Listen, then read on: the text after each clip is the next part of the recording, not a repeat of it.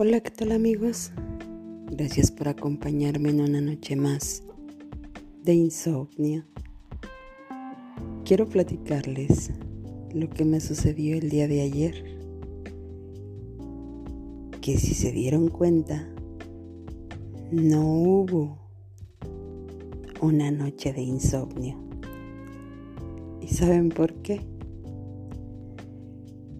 Porque tres o cuatro veces al comenzar a grabar, al comenzar a decirles, platicarles la historia de, la noche, me quedaba dormida. Y lo intenté en varias ocasiones. Y en todas esas comenzaba a relatar lo que estaba soñando.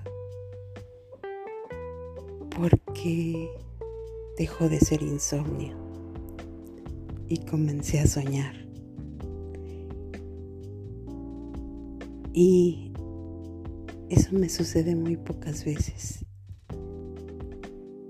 como a muchos, que hay días que queremos seguir despiertos pero comenzamos a soñar. Y yo creo que esa es una de las cosas más maravillosas que puede haber en la vida. El soñar. El poder lograr cosas. El poder creer que podemos tener una vida diferente y mejor tal vez. El poder hacer cosas inexplicables, alcanzar metas. Y lo más interesante de todo es que después de, soñar podemos hacer que suceda el sueño podemos llevar a la realidad esos sueños. Fue muy gracioso el tener que volver a grabar una y otra vez sin poder mantenerme despierta. Y por eso es que no quise compartir ninguna de esas de esos sueños, que bueno, aparte eran eh, ininteligibles, no, no se entendía realmente. Pero eso también me hizo pensar que las noches de insomnio no son eternas, que las noches de insomnio se vuelven sueños las noches de insomnio también nos hacen dibujar sonrisas.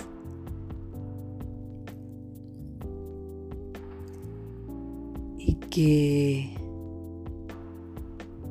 la vida es tan diferente. Puede ser tan cambiante tan inexplicable. Por ahí escuché un comentario algún día que decían que la vida era bipolar. A veces bien, a veces mal, y no sabías en qué momento iba a cambiar. Así es. En las noches de insomnio hay días que esperas porque siempre ha sido igual. Sin embargo, no puedes a veces siquiera sostener los párpados o controlar la lo que dices, lo que haces. En verdad fue muy gracioso. Pero creo también que el compartir con todos ustedes hace que la felicidad esté presente, que mi vida esté llena, esté satisfecha. Y eso haga que las noches de insomnio sean tan gratificantes. El que mi compañero, mi familia.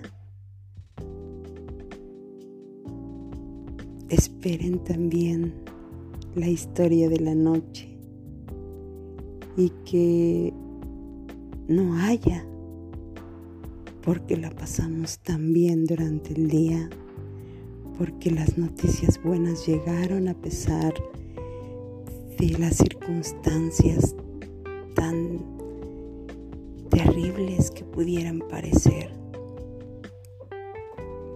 Y como dicen por ahí, de los males el menor.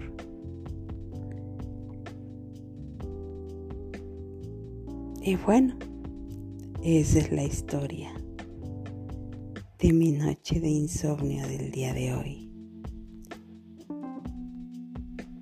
Yo soy Alejandra. Gracias por acompañarme. Los espero el día de mañana en otra de mis noches de insomnio.